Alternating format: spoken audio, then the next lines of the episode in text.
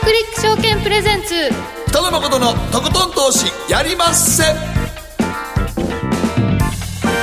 はいどうも皆さんこんばんは。北野誠です。そして進行 MC の大橋ロコです。そして番組アシスタントは早乙女里奈です。はいよろしくお願いしよろしくお願いしまます。そして今日は福眼経済塾取締役塾頭エミンゆるまずさんにお越しいただきました。はいよろしくお願いします。こんばんは。よろしくお願いします。まあ大変な時に来てもらいましたいやいやとんでもございません。あのありがとうございます。アメリカに行ってらした？そうですそうです。あの先週まで、えーアメリカにいたんで、はい。2月中旬からですね、はい。そうですねちょうど帰ってきたばっかり。ちょうど日本はもうこのね新型コロナウイルスにパまあちょっとパニック的な様相になっている時なんですがアメリカ少し遅かったですよね、まあ、感染者が出たのは、ね、ええそうですね、まああのまあ、僕が行ってる間もほとんど誰もマスクしてなかったしまあ、そういう意識は全くなかったですね、なんかコロナウイルスどうのこうのっていうの、まあ、あのインフルエンザは今年すごく流行ってるみたいですけど、はい。まあ、それでもマスクはしてないですね、アメリカ人は。まあ、これ、正確かもしれないですけど。まあもう基本的に外国人の方であんまマスクしないですね。マスクすると逆に病気だと思われちゃうんでね。こっちが病気だと思われるということで、まあ、マスク今ね日本じゃ買えない状況に陥ってるんですけれどもね。なんかねね聞くところによると日本医師会もなんかマスクの在庫がほぼなくなってきたとか言ってましたね。アメリカは、ね、あったんですけど今なくなってる逆になくなってるかもしれない。アメリカは僕私がいる間は結構普通にハンドサニタイザーとかもたくさんありましたけど今はもしかしたらちょっと、ちょっと日本から遅れて遅れてそうですよね。んパニックになっている可能性はありますね、はい、イタリアなんかも結構ねすごいね感感染者たくさん出てますしね。うんそうですね。はい。ということで今日はエミンさんに、まあ、米株もかなり大きな下落に見舞われました、そして昨日は FRB が緊急利下げなんと0.5%も一気に下げたというようなこともありました、えこれらをどう読むのか今後のマーケットについてじっくりと伺っていきます、どうぞよろしくお願いいたします。そして今日番組後半では個人トレーダーの六助さんが番組初登場です。日本株中心に、えー10年間で資産を10倍にされたという送り人でいらっしゃいます。えーどのような手法で資産を増やされたのかえーその考え方手法についてじっくりとインタビューしていきますので皆さんえこちらもご期待ください。えーそして今日の皆さんからの投稿テーマあなたが信頼活用している情報ソース何？ということを伺っていきたいと思います。えーテレビラジオ新聞そしてインターネット SNS いろんな情報源があります。エミンさんはどこから情報を取ってますか？えー、と私は、まあ、毎日読んでる新聞っていうのがあるんですね、まあ、5つぐらい新聞。あーあ5紙ぐらい全部読んで通ますすね、あはそうですね。ですね。えー基本的には、まあ、あとはもう本当普通に皆さんが読んでるようなものですね、まあ、日本株だったらあの会社指揮法を読んでますし、あのまあ、あの外国株式だったら普通に本当にあのダウの動きとか、あのナスダックの動きを見てますので。そんな中特殊なものがあるわけではなくて普通に日経新聞読んであのウォール・ストリート・ジャーナル読んでフィナンシャル・タイムズ読んであのトルコのあの大手新聞読んであのあとイスラエルの新聞読んで 大体世界の新聞読んでるんですね。そうですね5紙ぐらい読んでますね、あえー、大体。それはすごいですえー一日。はい。ね、はいまあ、特殊なレポートがあるとかそういうことでもないわけですね。いやではなくてもう本当にさっと目通すだけでも全然違いますので、はい。えーこれはあのおまああの一つあのもしあれでしたら皆さんが新聞読むとき逆から読むといいですよ。逆？そう。あの要はあの最後のページから読むといいです。あの最初のページっていうのは新聞社がお伝えしたい、はい。強調したいものなので、まあ1面2面3面ぐらいですよね。そうですよね、はい、そうじゃなくてもっと埋もれてるものの方が面白いのでこう逆からこう後ろからこうこうなんかスポーツページから読んであの最後にこう1ページまでたどり着くと逆にこうあ本当はだからこう埋もれてるものが見えてくるのでね。そういう新しい投資のヒントになるんじゃないかなと思います。はい、面白いヒントいただきました。え皆さんもねあの日々どんなものを見ているのか活用している情報ソースあれば教えていただければと思います。番組の後半でご紹介させていただきます。ではこの後早速誠とひろ子の週刊気になるニュースからスタートです北野誠のとことん投資やりまっせ。誠さんより私についてきなさい。わかりました。この番組は良質な金融サービスをもっと使いやすく、もっとリーズナブルに GMO クリック証券の提供でお送りします。誠とひろこの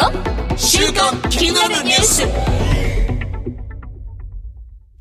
さて、ここからは誠とひろこの週間気になるニュースです。今日一日のマーケットデータに加えまして、この一週間に起こった国内外の気になる政治経済ニューストピックなどをピックアップしてまいります。えまずは今日の日経平均です。小幅に上がりました。17円33銭高、21,100円6銭で取引を終了しています。まあ、それにしましても、この新型コロナウイルスのまあ拡大、まあ、感染者がね、たくさん出てきたということで、ずいぶん下がりましたからね。え日銀もまあ5000億円ぐらい用意しましたということと、あと1日の ETF の改ざん高、これまで700数十億円というのが、大体1回あたりの金額だったんですが、今週に入ってからは1000億円ということで、まあ、かなり思い切った金額買っていると。ただ日銀が切れるカードってそれほどないからどれだけ効くのかなとは思っていたり。金利はもう下げようがないですからね。ねえ、エミンさん、いかがでしょうか、日経平均、まあ、ダウに比べればそんなにパニック的には見えないという感じまあ、あの日経平均自体はそんなに上がってなかったからね、うん。それもあります、だから、そもそも。うん、そもそも論として、まあ、これはあのあのダウが恐ろしいぐらい実はバブルになってたんですよ、まあ、はい。これはあのアメリカ株っていうのは、私がよく見てるあのバフェット指数っていうのがあるんですけど、これはあの、はい。つまりあの時価総額対 GDP ですね、はい。あのその国のあの上場している企業の時価総額の合計対 GDP で見ると、アメリカ株ってもうほぼ160%までいってたからね、一時期、えー最高値でね。じゃ。あこれはやりすぎだ、うん、ちょっとやりすぎですね、まあ、今でも高いんですよ、130も140%近いので、これって歴史的には大体80%です、平均は。じゃあその倍ぐらいまで。倍ぐ今はそうなんですよ。倍ぐらいまでいって、今でも140%なので、そんなにアメリカ株って今でも私、割安だと思えないんですね。でもう一つね、実際よく見てる指標ってあの PSR っていうのがあります。はい。プライスセールスレーシオですね、これはつまり時価総額対売上高、あの倍率。で、これもアメリカ株っていうのはトータルで2.4倍までいったんですね、通常どのぐらいですか？これ、通常1倍前後です。ああじゃあやっぱりね、で2.4倍、しかもそのおいわゆる FANG と言われている、もし GAFA って言われている大きいところっていうと、これ、大体5、6倍ぐらいあるんですよ。ああアップルアマゾングーグルとか。そうなんですよ、はい。だからつまり売上高の、まあ、5倍、6倍ぐらいまで時価総額が膨らんでると、まあ、1兆ドル超えてきてると、まあ、確かにそのここれらの企業って利益率は高いんだけれども、はい。でもこれからそのなんかいわゆる売上がどんなに伸びても1兆ドルにはならないと思いますよ、さすがに。はい。ええ。ということを考えると、やっぱり自分の売上の6倍、7倍って評価されるのはどうかなと。うんでそれがあのやっぱりちょっとは調整はしたんだけど、今でもやっぱりちょっと割高だなって僕はか感覚的にはあります。まだちょっとね、うんあの喜んで買える水準かというと疑問かなということですね。日本株はまあやっと PBR1 倍前後に戻ってきたので、はいまあ、そんなに割高ではないですね。はいうんもうだからそうそう、PBR で見たら、日本株も1.01倍とかそうなんです02倍まで来たからもう買えるとこなんですよ、本来なら。うんまあ割り込むことがあっても不思議はないのでね、まあうんそうそこがでも目安にはなるということで。そうそう。まあ、たまに割り込んでますけど、でも大概、そこからは反発してますんでね。そうですね。0.98とかだったら、さすがに売られすぎやろと思うのでね。そうですまあ、米株ですよね。あの、やはりこれリーマンショック以降の、まあ、最悪の下落率、12%ぐらい今回1週間で下げたということですね。そうですねまあ、毎日1000ドル幅動くっていうのはなかなかない相場ですよね。なかなかないですうんリーマンショック以来じゃないですか、そんだけ動いてるの。そうですいやあのね。でもね、リーマンショック、あの下落率率でいうとリーマンショックの方が悪いんです。あのそのえー数字がね、あの要は下落幅が幅っていうかあの、高くなったから、そうそうだからそうポイントですね。ボタン。うんそうそうだから、リーマンの時はそんな上がってなかったのにそうなったけど、こっちは上がってたんでね。そうですね。1000円動くってすごいことのような気がしますけどね、あの月足で見ると、まだこう、ピュッと下がったぐらいなんですよね。そうですよ、うん。ままだ長期あのチャートで見ると、ほとんど下がってないように見えるんです。そうよなんですよね。そのあたりはまたね、後ほどじっくりとチャートをご覧いただこうかなと思ってるんですが、あの、今回一番驚いたのは、あの金利です。アメリカの長期債利回り、昨日あのフェドが緊急利下げ0.5%やった、うんうん、これはインパクト大きかったみたいで、1%割り込んじゃってますね。そうですね。割り込んでますね、えーアメリカの金利がゼロ金利時代に入っていく可能性書かれていや、ありますよ、あり十分ありありえますよ、うん、ありえます。そしたら何、皆さん、何で運用するんですか？もう金利のあるものがない、まあ、トルコにまあでもそれは逆に株には追い風にはなりますよ、さすがに、えー、債券投資できなくなできなくなっちゃうので、うん、あのまあ、金利で動かせなくなってしまうと、これはもう株には追い風にはなります。うん、はいということで、まあ、利回りがね、あるものがなくなっていくと、まあ、駅回りがいい株っていうことになっていく。まあそうですね、あのまあ、あとは配当利回りが高い、ねえー、株に、うん、はい。ということで、ゴールドがまた急反発になりました。ね。うん、先週の金曜日は、ものすごい勢いで急落して、これ、換金売りなんていうふうにも言われて、ね、いや、そうですね、そうですね、まあ、これあの、よくあのあるんですよ。あの、昔の大きい急落局面を見ても、まあ、大体ブラックマンデーもそうだし、そうですね、ウィックスショック直後もね、実際あのあの、ゴールドのチャート見れば分かるんですけど、あの売られてるんですよ、一瞬。はい、で、これはもうあの換金ニーズっていうか、まあ、とにかく、だから例えば、あのいろんなポートフォリオの中でいろんな資産を持っているもの例えば株式持っていたとしましょうで株式でやられた分でお衣装が発生したらじゃあどこからお金を持ってくるかっていうと金とか一旦売って現金にして動かすじゃないですか。だから、そうですね、儲かってたやつを。なので、まあ、それは、あの、金の、その、ファンダメンタルを見せるもんではなくて、一時的な換金売りなので、金自体は私は強気相場っていうか強気トレンドこれからも続くと思ってるので。低金利ですもんね。そうなんですよ。低金利時代だししかもまあカオスですよねこのだって2020年入ってまだ2か月ですよこれ。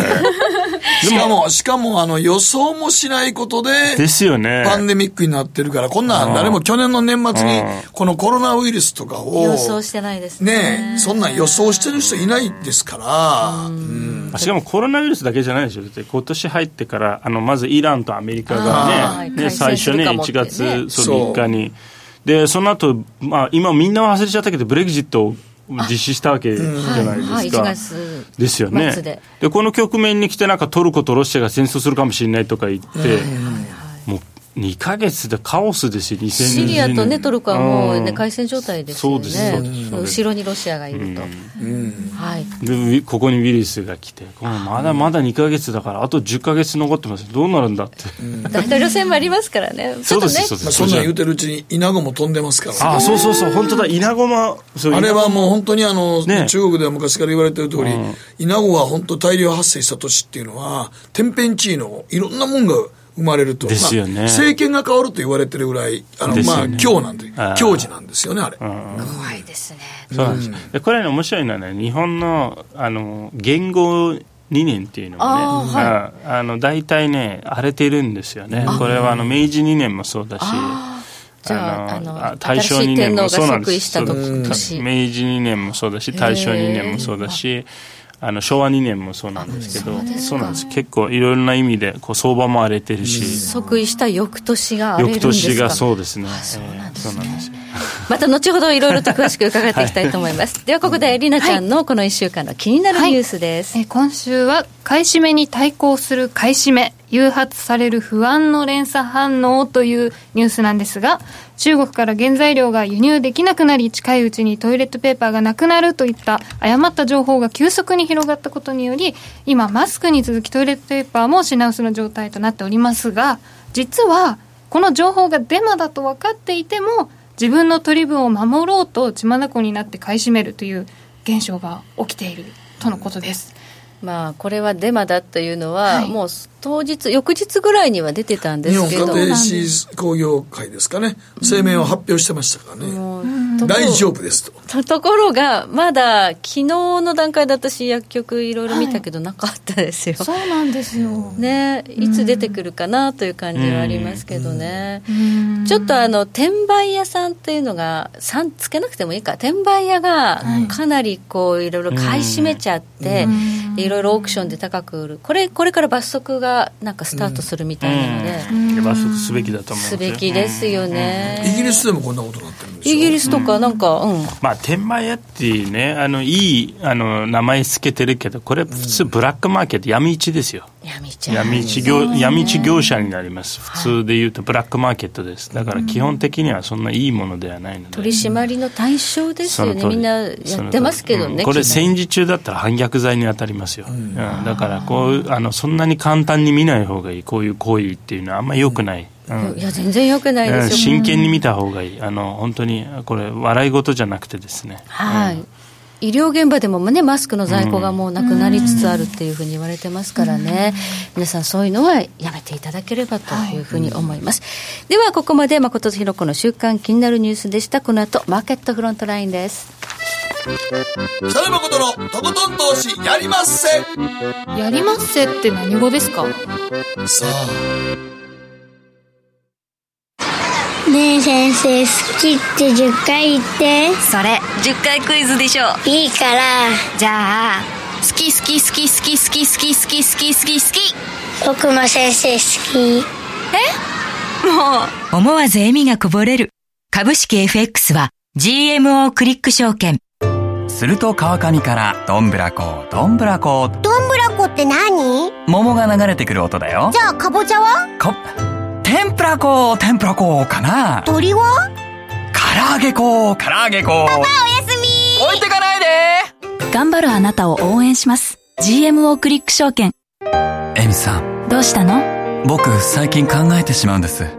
毎晩月を見上げるたびに、僕の将来はどうなってしまうんだろうって、同時に思うんです。この虚しい気持ちに寄り添ってくれる女性がいたら。好きですで、よくない？シンプルにわかりやすく。GMO クリック証券。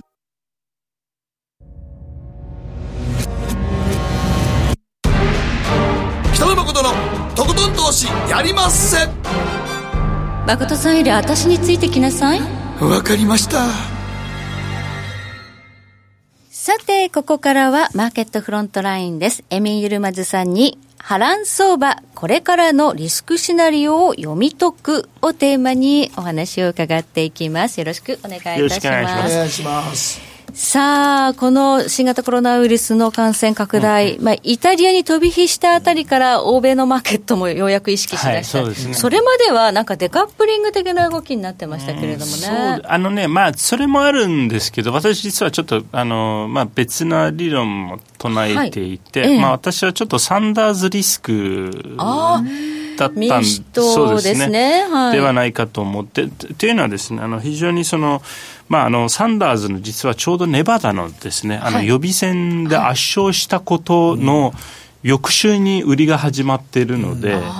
あのそれを、まあ、あまりにもやっぱりそのタイミングがあのぴったりなので、うん、まあ、これはどちらかというと、私はその売りのトリガーになったのは、サンダーズさんのネバダの予備選の圧勝だったんじゃないかというふうに思うんですよ。はい、で売りが実は止まったきっかけっていうのは、サウスカロライナであのバイデンが、はい、勝ったことですね。はいなので、この、もちろんそのメディアのメインストーリーっていうのはコロナウイルスじゃないかと。うん、でもコロナウイルスって、その、ここまで相場が無視して、なぜこのタイミングでアメリカを売り出したかっていうと、ちょっと説明がつかないので、やはりタイミング的に言うと、やっぱりちょっとネバダで、あの、バイデンが負けてしまったっていうのは、うん、あの、バイデンが結構その、いわゆる中道派の代表的な存在だったので、彼がもう、これでもう勢いがなくなって、敗退していくと、まあ、サンダーズじゃなくてもウォーレンになるかもしれない。っていう、多分おそらくそのリスクで売られたんじゃないかと私は、急進左派、左によると、富裕層な税金ですね、税金ですね。そうですね、あと介保険というところ。とか、だからその、まあ、まあ今のだから言うてみたら、まあ、あのアメリカ経済を動かしてる人たちにとってあまりデメリットやってことですよね。そうですね、まあ、あのウォール・ストリートはもうもう本当ににとっては悪夢シナリオなんで、サンダーズが来ることは、だからすごく嫌がるわけです。まあ、それはだから、逆にトランプさんでもバイデンでも、誰か中道派のエスタブリッシュメント側の人が来た方が、どちらでも構います構いません、彼らはどちらでもウェルカムなんですけど、逆にサンダーズさんとかウォーレンさんとかが来ると、ちょっと危ないなっていうことなんですね、はい。まあ、昨日ね、あの3日、スーパーチューズデー、今日結果がね、まあ、大体見えてきたということで、サンダーズさんじゃなくて、まあ、バイデンさんが、そうです、ね、なかなか強かったということです、ね、そうですね、はい。まあ、これもまだわからないんだけれども、まあ、とにかくとりあえずそのあのこのあのスーパーチューズデーの結果だと、まあ、バイデンとサンダーズしか残っていないと、いうことになるブルームバーグはまあ伸び悩んで全然ダメです、ね。まあ、厳しいですね、はい、なので、まあ、これは多分おそらく民主党にとっては民主党自体はもちろんその何を考えているか分かりませんけれどもただもしサンダーズを指名したくなければ、まあ、多分指名したくないんだと思います。民主党として。な民主党員ではないのでサンダーズはね。はい、あの指名したくない民主党にとってはバイデンがここで息を吹き返した方が、まあ、大義名分ができるんですよね、うん、その指名しない。はい、はい。で、えっ、ー、と、スーパーチーズデーの結果見ると、まあ、カリフォルニアはもう圧勝してるんで、サンダーズは、まあ、これはまあ、前から分かってた結果、はい、まあ、あとは自分の地元バーモントでも勝っている。ただ一方で、その、テキサスは、バイデンが、まあ、最初ちょっと負けてたんだけど、逆転して勝ちました。で、その他、例えばその、ウォーレンの地元、マサチューセッツでも勝ってますし、あのまあ、その他大きいところで、まあ、ノースカロライナとかあのアラバマとかでも勝ってますんでアーカンソーでも勝ってます、えー、なので、まあ、あのちょっとこれ今回面白かったのはその黒人のその支持者が非常に熱いですね、バイデンは。そうですそうです。だからそのサンダーズのあの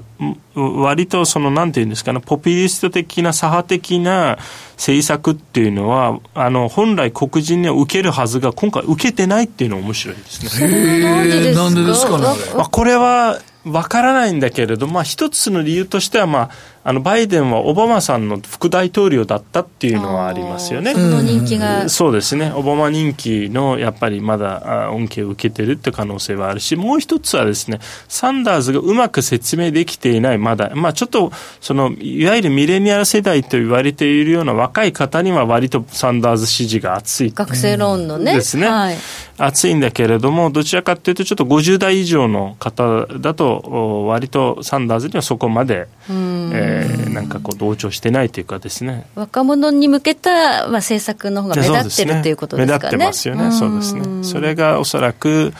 まあ、ちょっと今回の特徴ではないかというふうに、まだ、もちろんまだ分かりませんけど、まあ、このスーパーチューズデーの結果だと、まあ、サンダーズ VS バイデンにはなりましたので、はい。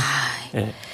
まあ、その、サンダーズが抜きん出ちゃったっていう感じでなくなったということが、今日あたり、今まだね、ダウ平均っていうのは現物まだ動いてないんですが、ダウ先が戻ってるっていうのは、この結果もあったいや、もちろんもちろんそうですよ。あの、もう完璧にこれはあの、バイデンが、あの、まあ、特に重要なのはやっぱりテキサスだったので。テキサスで伸ばしたこれは大体テキサスとカリフォルニアで代議員の半分以上なので、今回のスーパーチューズデーのね。で、まあ、カリフォルニアはもう、あの、サンダースが圧勝するっていうのは分かってたんで、はい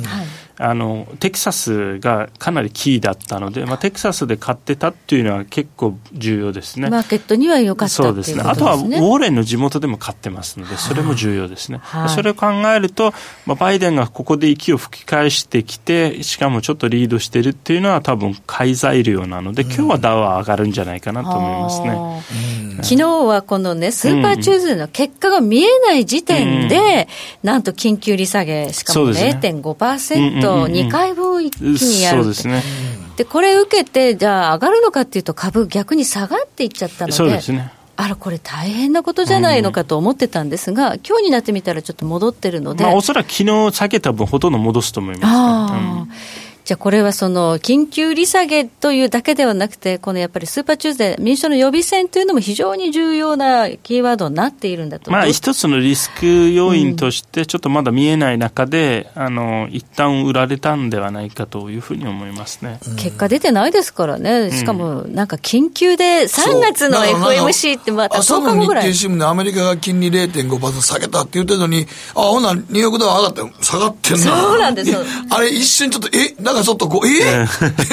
何のために利下げしたんやってすげえ思いましたもんね。これはでまあでもこの辺がでも大統領選のと年の動きなんでしょうね、やっぱりね。そうですね。まあでもここまでのボラティリティの高い相場で、まああの、金曜、えっ、ー、と、月曜日に1400ポイント上げて、昨日700ポイント下げて、逆に、まあ、ある意味50、50ベースポイント下げなかったらもっと下げてたかもしれない。はいはいはい。もっと逆に月曜日分すべて吐き出した可能性もある。はい。うんということで、まあ、利下げに意味がなかったわけでは決してないということです、ね、ないけど、まあ、効果はやっぱりね、薄くなってくるんですよね。あの、ね、あの、なんていうんですかね、最初のあれよりはね、あの、まあ、もともともう、あの、市場金利の方が先に下がってて、うんうんね、最速相場で織り込んじゃってるから、おっしゃる通り。はい。0.5%、いずれやるんだろうけど、今かいっていう、そんな感じ、ね、ではないですね。ではないです、ね、はい。ただ、もうちょっとだから、含み持たしたまま、ね、タイミング測った方が良かったような気がしますけどね。おっしゃる通り、私もそう思います。うん、私もでも0.25やったらもっと下がったかもしれないし、ね、そうですね。なんや、期待外れやっていうのがあったからね。まあ、待ってもよかったんじゃないかな僕はもうもうちょっと待ってもよかったような気しますけどね。ね今月中旬には、そう、ちゃんとした FMC が来るのにね。来るからそこまで慌てんでよかったんちゃうかなと思うけど、ね、なんか緊急っていうとなんかね、なんかこう、どこ、どこかが倒産するのかってみんななんか思っちゃうんですよ、逆にちょっと疑心暗鬼ね、なりますよね。はい。そして今、の市場金利の方、10年債利回り1.007%まで戻ってはきていますが、まあ1%割れるところまで沈んだと。うん、えー、それを考えると、まあ、トランプ大統領は利下げ後もツイートで、まだまだ緩和余地はあると、利下げしろというようなことを言ってますので、うん、年内まだ利下げを断続的にやる可能性っていうのは年内ってまだだいぶ長いね。まだ大橋さん年内って言ったけど、まだ3月入ったとこや、そうなんですよね。年内語るには長すぎるで。そうですね。じゃあまだまだね、これから大統領選まあでもやってもあと50ベースポイントだと思いますよ、今年は。だってもともと75ベースポイントぐらいはやるんじゃないかって言われてたんで、まあその、うん、50ベースポイントやっちゃったら、まああとプラス25ベースポイントやったとしても、あと2回で25、25ぐらいじゃないかなというふうに思いますけどね。もうすでになんか3月の FOMC、あと10日ちょっとぐらい、で、そこでまたもう織り込んでるって話もあるんですけど、そんな一気にやらない。いや、一気にやらないいや、一気にやらない。それはやっぱり。4月、5月、6月、4月、6月かな。それは、日本はもう何もできないから。そうです、ちょっとあまり買うの無駄日本も ETF 買うしかないやんか。そう1000億に増やしましたけどね、まあ、利下げではなくて、量的緩和はもう一回再開させる可能性はありますよ。あアメリカ ?QE5 ね。そうそう、だから普通に QE やればいい。あのあの利下げじゃなくて、名実ともに普通に長期国債を買うっていうね、うん、現在は、まあ、隠れ QE というのは短期レポ市場の金利の安定化を狙ったものであるっていうことで、まあ、そうなんですけどもあのそれもあのいわゆるほら償還が T ぶりがだってさあの短いからね、ね。はいはい、あのそれが終わってまた償還来てそれやってて今実は増えてないんですそのバランスシート自体は、ね、止まってますね止まってますから、そう、なので、まあ、これはまあ、状況を見て、名実ともに量的緩和を開始させる可能性はあります、ね、はい、ということで、そうなってくると、えー、債券利回りは非常にこう、ね、低金利、まあ、これ、投資妙味ないと、そうすると先ほどもご指摘がありましたように、うん、まあ、株式市場の魅力というのは増している、うん、そうですね。ちょっと戻るんですかね。まあ戻、戻るっていうと、ちょっとこう、あの、要は例えばもう一回2万9500、もしくは3万円まで上るかっていうと、これちょっと厳しいと思いますね。厳しい。厳しいですね。はい、というのは、これはあの、まあ、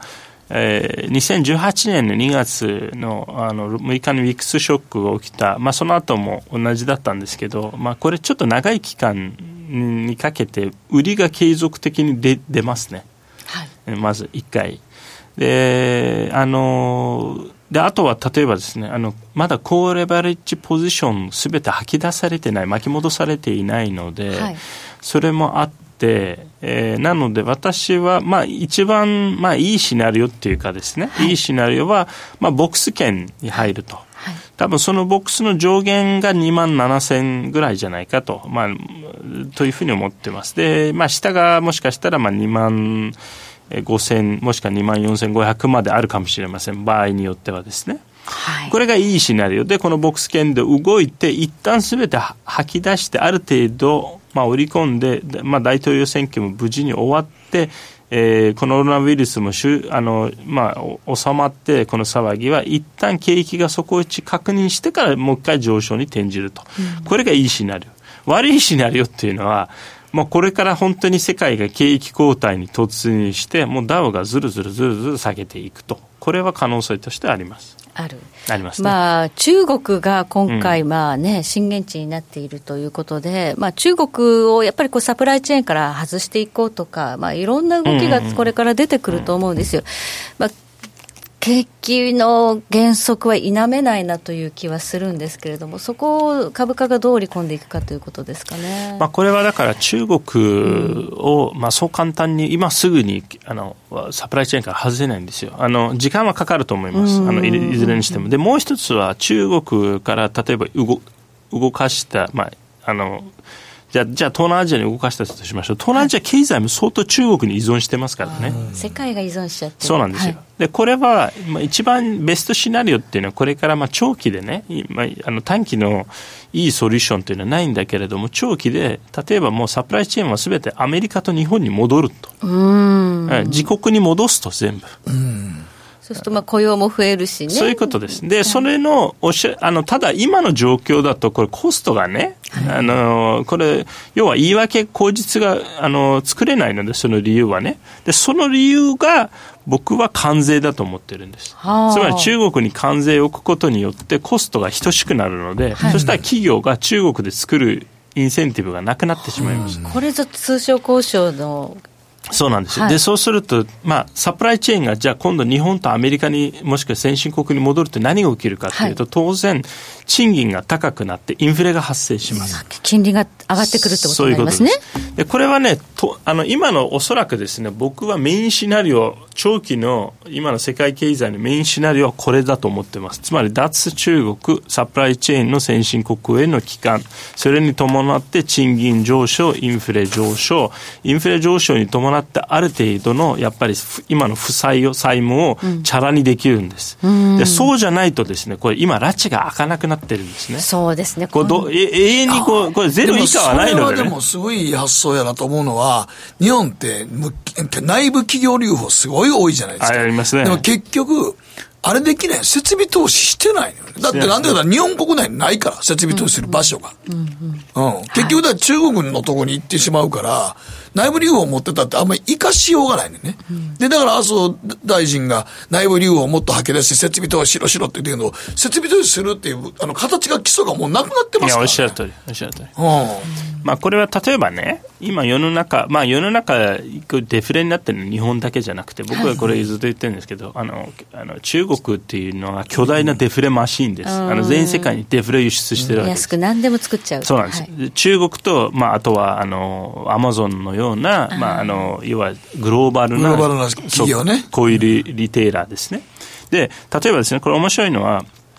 今、アメリカと中国っていうのは、これあの、えーとまあえー、郵便の、それぞれの郵便局で、あのまあ、契約を結んでいてあの、中国からアメリカに小包とか荷物を送るのってすごい安いんですよ。はい、それずるいですよ、ね、そう、アメリカ国内よりも安いんです。はい、あの、アメリカ国内で例えば、あの、えー、オクラハマからニューヨークに送るのと、ちじゃあ、その中国からアメリカに送るのとどっちが安いかというと、中国から送る方が安いんですよ。で、もう一つは、あの、アマゾンなどの企業っていうのは、あの、しっかり取り締まってないので、あの、例えば、木製品とか、あの要は偽造品とか、そういうのありあふれていて、それがすべて殺してるわけ、はい、ただ私はこれはね、今までは許されてたけど、これからは許されない時代にはなると、はい、で関税もあるし、でそれがね、できなくなってくると、ね、高くなるんです、普通に。そうですね、物価上がりますね。そう。そうすると、メイドインチャイナじゃなくてもよくなるんですね、はい。うん、アメリカで作った方が安くなると。最初に物価が上がって、うん、その後に賃金が上がるっていう、そこのまあ最初のギャップだけ耐えられればね、いいんですけどね。ねまあ、これは、でも、そうならざるを得ないというか、うん、多分その流れに今、世界が向かっていると。うん景気後退しているときに物価が上がりだすと、これ、スタグフレーションなので、かなり辛い時期があるかなという気はしますけど、でもまあ、そのぐらいのちょっと痛みがあっても、正常化に向かう、あと金利がまた正常に戻る時代っていうのは、そうしなきゃいけないそうですね、ことなのかもしれないですね。はい、またね、ちょっと延長戦でもいろいろとお話伺いたいと思います。はい、ここまでエミー・ルマズさんに伺いました。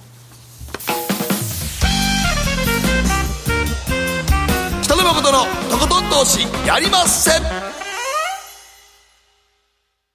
GMO クリック証券の CFD では、日本225や米国30など、世界各国の主要な株価指数、原油や金などの商品、レバレッジ ETF、リート ETF、外国株など、世界中の金融資産を買いからも売りからも手数料無料で手軽に取引することができます。今まで気になっていた世界中のあの指数、あの銘柄、あの商品に投資ができます。パソコンからスマートフォンまで高性能なトレードツールも魅力。CFD も GMO クリック証券。GMO クリック証券株式会社は関東財務局長金賞第77号の金融商品取引業者です。当社取扱いの金融商品のお取引にあたっては価格変動などの理由により投資元本を超える損失が発生することがあります。お取引をする際は同社のホームページや契約締結前交付書面にて手数料などの諸経費及びリスクについて十分ご確認ください。北野誠のとことん投資やりまっせ。やりまっせって何語ですか？さあマーケットのリアルということでございまして今日は、えー個人投資家六助さんにお越しいただきましてよろしくお願いします。よろしくお願いいたします。顔出し NG でございますがよろしくお願いします。あの六助さんはえーっとまず最初にいつ頃から株式投資とかいうのを始めはったんですか、まあ、もちろんサラリーマンやっておられたんですよね。そうですね。はい。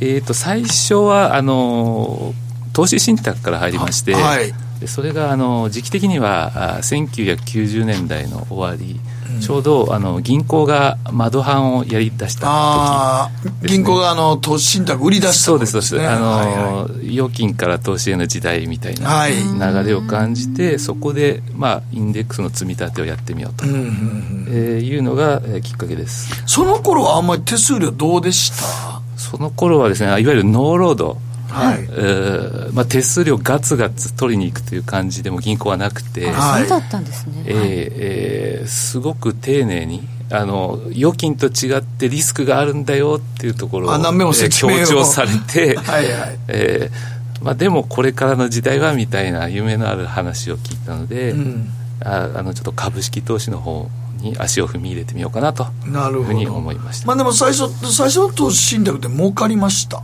そうですね。あの本当にほったらかしてたらいつの間にか結構な額になってたという感じで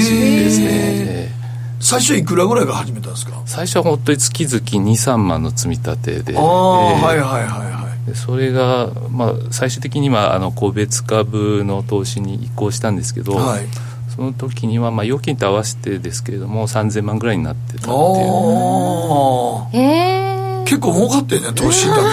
そうですね。そうですね。あの下手に売買しなかったのが良かったのかなと思いますけどね。まあずっと積みまあ立てて。まあもう積み立てていってね、ええ。確かにそれはあり、まあ楽っちゅうたら楽ですし、まああんまりなんかね、別に場中にね、投資信託見るわけじゃないですか。らね、そうですね。あんまりね。うん。まあ買ってね忘れているということで増えてた、でも個別株になると、あの勝手に運用してもらえるわけじゃないのでですね。ええ。自分で銘柄ね選ばなきゃいけない、うまくいきましたか？はい。えっと、その個別株に移行しようと思った時期がですねあの2008年の、まあ、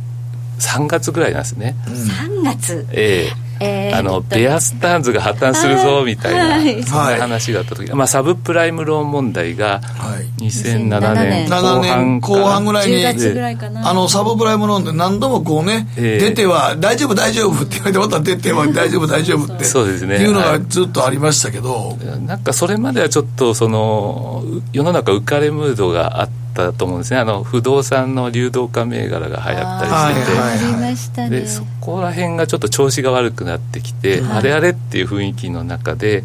えーまあ、ちょっと金融機関の破綻みたいな話も出てきたのでそろそろ買い時なのかなと、まあやっぱりそのインデックスをやってても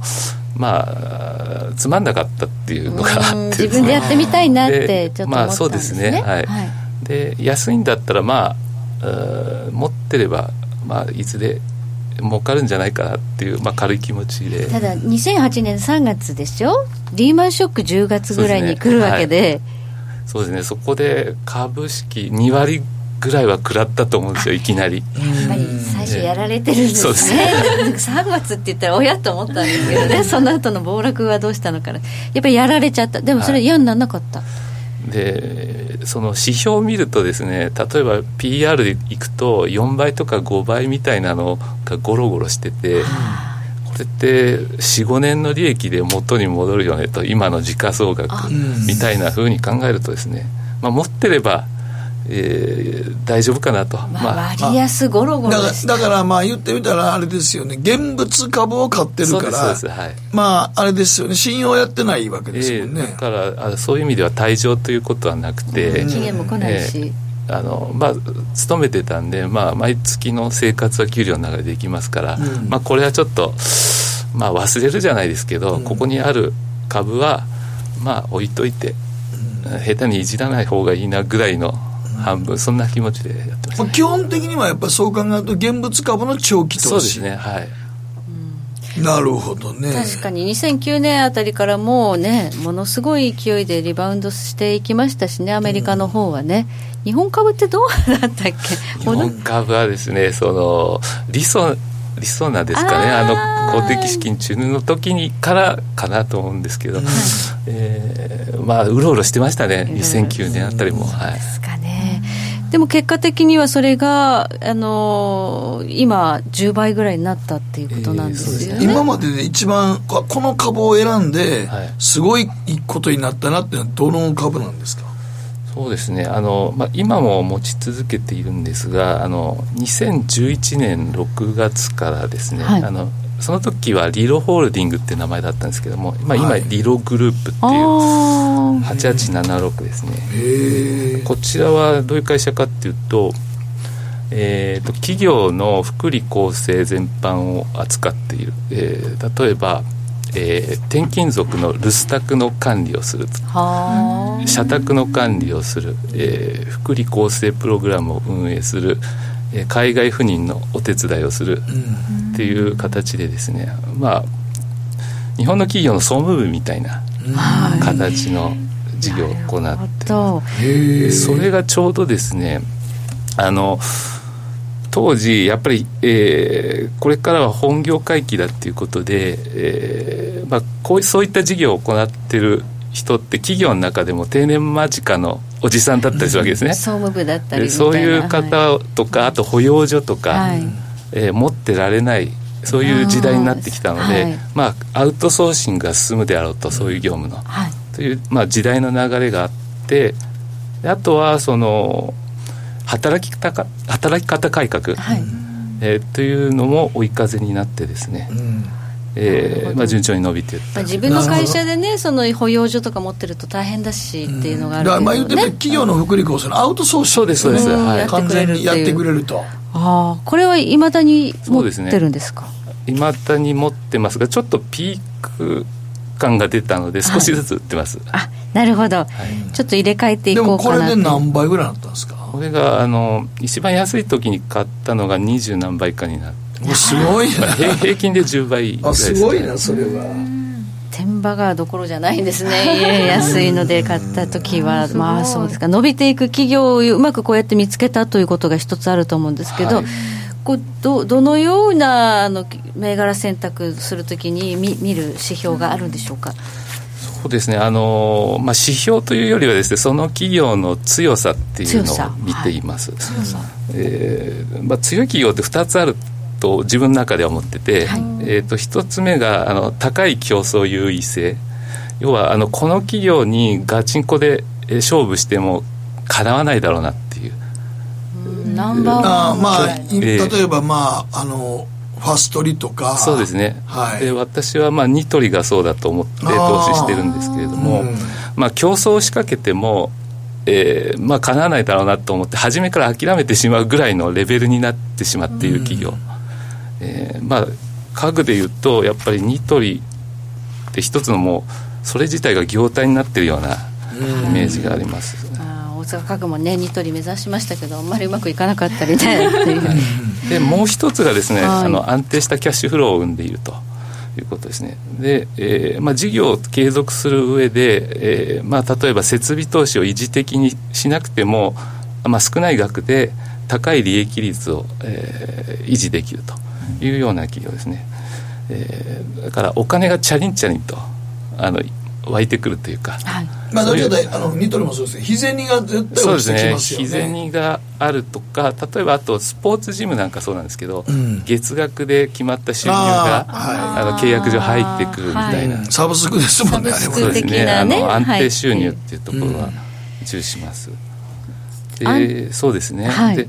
で何がいいかというとその安定してるとですねその企業の価値っていうのを推定しやすいんですよね、えーまあえーっと今今年はこれぐらい、えーキャッシュを稼いで来年は、えーそれに何パーセント成長が乗っかってっていうふうに計算しやすい。計算できますよね。収入どのぐらいあるかっていう、はでい、それともう一つはあのお金が貯まりやすいっていうことですね。で、まあ、キャッシュが貯まってくるとそのキャッシュを使って M&A で、えー企業を買って新しい事業を始めたりとか、はいはい。人を雇って新しい事業を始めたりとか、えーまあ、成長に向けてお金を投じることができる。なので私はそのよくあの株やる人って成長にいきなり飛びつく人多いんですけれども、まず安定があってそこからえー必然的に成長するだろうねっていうその順番的には安定が先にあって成長を次に重きを置くっていうそういうやり方をとって例えばでも今株の生活されてて、ええ。配当利回りのええ株っていうのはどうなんですか？はい、そうですね。あの配当利回りのいい企業っていうのは結局その成長に使うお金の使い道が見つけられない企業っていうふうにも見えるかなと。そうですね。今だってね日産なんかも配当利回りだけ言ったらすごいですもんね、えーで高配当株って、まあ、最近特に目につくんですがあの下手ってる企業が多いかなと。あの、あの、高配当株一覧とか見てましたら、え地方銀行とか多いですからね、もう。あーまあ確かにそうですね。PBR0.3 倍とか多いですからね。でそれよりはですねうんと企業が自分の事業に再投資してもらった方が、えーよっぽどいいリターンが出ると思っててね。配当で稼いでもせいぜい45%ですけれども、例えば ROE が 10%20% とかだと、そっちの方がまあ最終的には福利でいい形になっていくかなと、そういう思いで、えーちょっと専業になるにあたっては、はい。配当株を少し入れることも考えたんですが、まあちょっと、うんそういうことを考えるとですね馴染まないなと思って。あそうですか、ええ。でも専業になる時ってやっぱねそのインカム収入っていうことがね、え心配でやっぱり配当の銘好銘柄いい銘柄っていうのをね、はい。組み入れたくななるっていうことはええ私もなりまあした。ったんですね。ええあったけど、はい。やっぱりでも引退する時そう一一瞬思いますよね。思います。はい。配当利回りで大体こんだけ稼いでたらええ。年間こんだけやなっていう計算は当然されますよね。しました。はい、でもやっぱりでも確かにでも高配当株ってからいいなと思ったりすするけどずっと今もちょっと一覧見てても魅力的な企業ないですからね。配当もうそうで入ってきてもなんかキャピタルロスじりじりじりじり下がっていくとかそうね結局その配当で難品したりして何やってんだろうみたいなまあ潰れないにしてもね値段は下がっていくっていう株結構多い。多いですよね。ねじゃあそれを考え方はやめてそうですね。やはりあのキャッシュフローがいい。それで成長しているというこの条件がある企業を探していくっていうことにですね。なってるわけですか？でどうしても生活の糧は必要なんですが、はい。まあ、それはですね、まあまあ、高配当でなくても配当はまあある程度入ってきますし、うん。それ以上にお金が必要だったら、えー自分の中でうまくいってない株を処分してそれを現金として使えばいいと。いうふうに考えると何も配当高配当株にこだわらなくてもいいんじゃないかと。いうふうに高思います。配当株に飛びつく必要もそこまで焦ってやることもないやろそうですね。はい。ああなるほどね。その今その悠々自適な毎日という感じだと思うんですけど張り付いてこうトレードしたりとかするんですか、はい。えーあのやっちゃうんですよやっちゃっこれがたやっちゃってるんですね。やっぱり。でやっぱりいいつもとこそれまでとちょっと違うことをやっているのでなかなかそこで成功したっていうのは確率としては低くなってるかなっていう。長期投資でうまくやってきてでちょっとやっぱりね時間ができたからやろうと思ったら、慣れないことするもんじゃないですね。でも今みたいなこの時期のこういう感じのええ。大下落相場になった時は。あこういう時はやっぱりちょっと集中してあの、はい。見た方がいいかなとは思いますね、今なんか注目してる銘柄銘柄っていうかまあ個別はあれなんですけど、ええ。ジャンルはここの辺がいいんじゃないかとか。そうですね。えっ、ー、とまあ暴落してる時はあのやっぱり有料株を買うっていうのがあって、まあね、はい、私もそうしてたんですけどまあちょっと長引きそうだなと思ったらですね、まあ、巣ごもり消費というところを、えー、観点に選ぶのがいいんじゃないかなと思ってて、まあ、例えば、まあ、食品メーカーですとか、はい、えー、地方のスーパー、はい、えこれはねあの今日なんかも全然上がってないですね、でもあの月次がめちゃくちゃいいはずなんです、はい、あのトイレットペーパーとか買ってるから、そうですね、今回のね、学校の休止ですね、あれでも相当いろいろレトルト商品まあ、とか米もなくなって売れてるみたいなので、もしかしたら狙い目かもしれない、地方スーパー銘柄。そうですね、ドラッグストアもいいんですが、ドラッグストアはすでにあの皆さん見てると思うので、そうですね、まあ、インバウンド的に売れてた部分ははげれ落ちますしね、ドラッグストアはね。はいということで、まあ、一つの、まあ、考え方がある中で銘柄をこう入れ替えていくような形で中長期やって、どのぐらいウォッチしてますか、銘柄数。銘柄数はですね、えーまあ、これを中長期で、えー、持ちたいなと思っているのがあの、まあ、ヤフーのポートフォリオ機能を使って、ヤフーファイナンスのですね、はい、で50銘柄。であと、まあ、優待株でちょっとチャンスがあったら買いたいなというのがやっぱり50銘柄で100銘柄です、を常に見て、まあ、これが割安になってったらそうですねはい。でもダメそうなやつと入れ替えていくみたいな作業がメインでしょうかね。はい、その50、50のその100銘柄のウォッチ銘柄ってなんかこう偏りがあるんですか？東証1部2部とか新興とかなんかこう新興銘柄マザーズとかどうですか？あ、えーと、私マザーズ大嫌いなんです。マザーズはなんかそのなんか安定感がないです、ね、そうですね。ちょっとあの真逆なんですね。自分のやってることはい、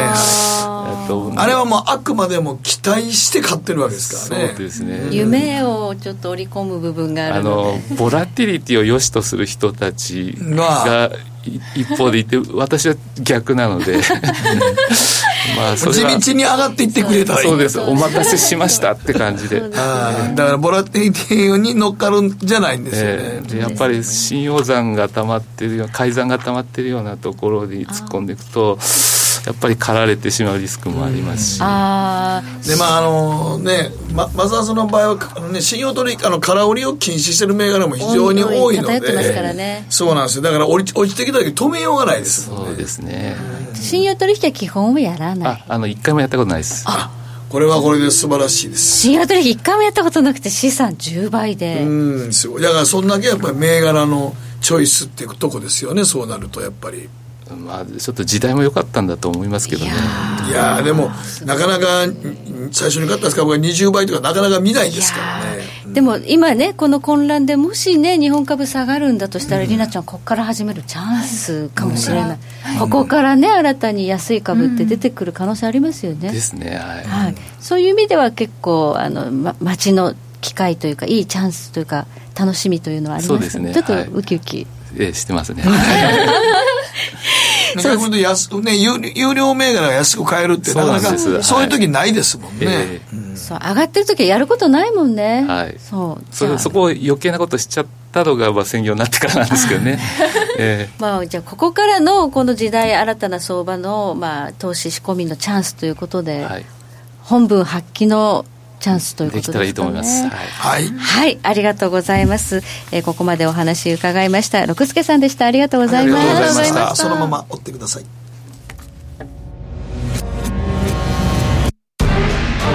北野誠のとことん投資やりまっせ。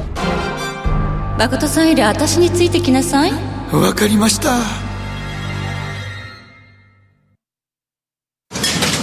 あらっしゃい。ご注文どうぞ。うんと大盛りラーメンにトッピングでチャーシューコーンメンマ海苔それに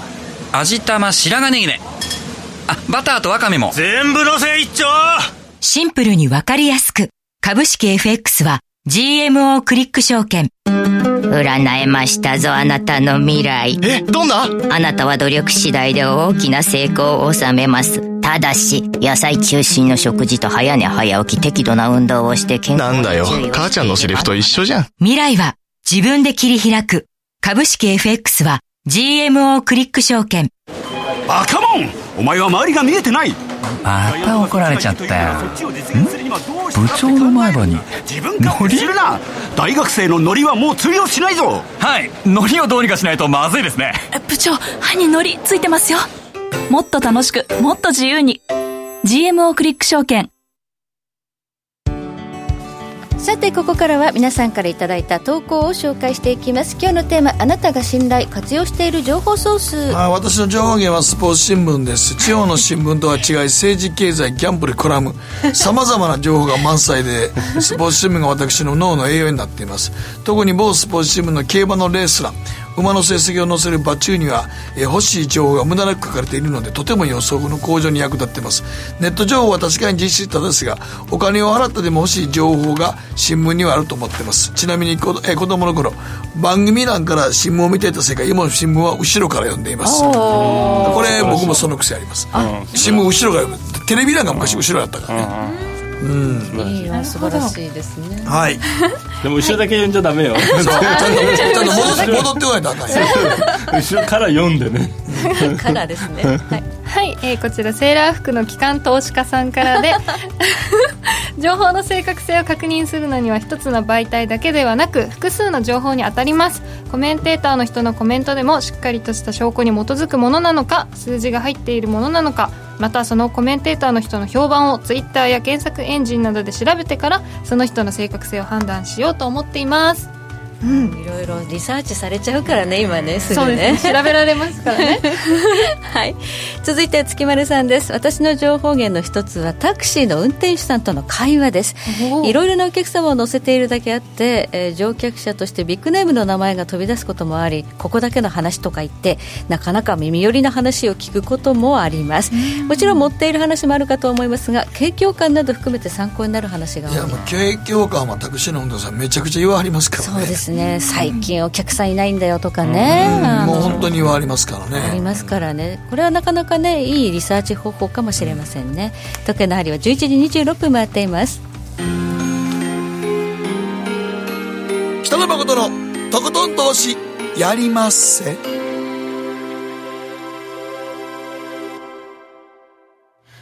この番組は良質な金融サービスをもっと使いやすくもっとリーズナブルに GMO クリック証券の提供でお送りしました。さあここからの注目イベントスケジュールですけど今週はあの OPEC 総会と OPEC プラスがあるんですけれども、ありますね。原油がねちょっと50ドル割ってくると産油国の財政厳しいんじゃないですか？そうですね、まあ、だからあの、まあ、これはちょっともともと OPEC プラスっていうかもうそれ自体ももうやめようっていう話は今出てるんでロシアが言うこと聞かない。いかないもあるし、まあ、あとはねあまりにも下げすぎちゃったんでもういいと。もうみんなそれぞれもうやりたいことをやろうみたいな流れになってる可能性はありますね。そうするとあの、うん。協調体制が崩れると原油ますます下がってそうですね、まあ、そうするとやっぱりそのコストを一番安くだあの作ってるようなところサウジみたいなのがガンガン本当にあのシェア取りに行ってもっと原油が崩れてくる可能性はありますね。でもサウジの財政収支の均衡コストは80ドル以上だって言ってますまあそうなんですよね、ねそれはあの結構、まあ、ただ生産コストは安いんですよ、はい。めちゃめちゃ。あの予算自体はあの、まあ、国家予算は赤字なんであれなんですけど生産コストは安い。国民にばらまきやってるってことですね。まあ一つはだからそのまあサウジとしてはちょっとこう、まあ、言うことを聞かない国々に対するパニッシメントでもあるかもしれないですね。そこはまあサウジは耐えられるけど君たちは耐えられないだろうっていうもしかしたらそういう、うん、サウジ5ドルとかって言われてるからね、まあ、分かんないんですけどね。本当に上場したらもしかしたら東証に上場したらななんぼで生延長戦産してるかね。延長戦で聞きますうん。ね、延長戦です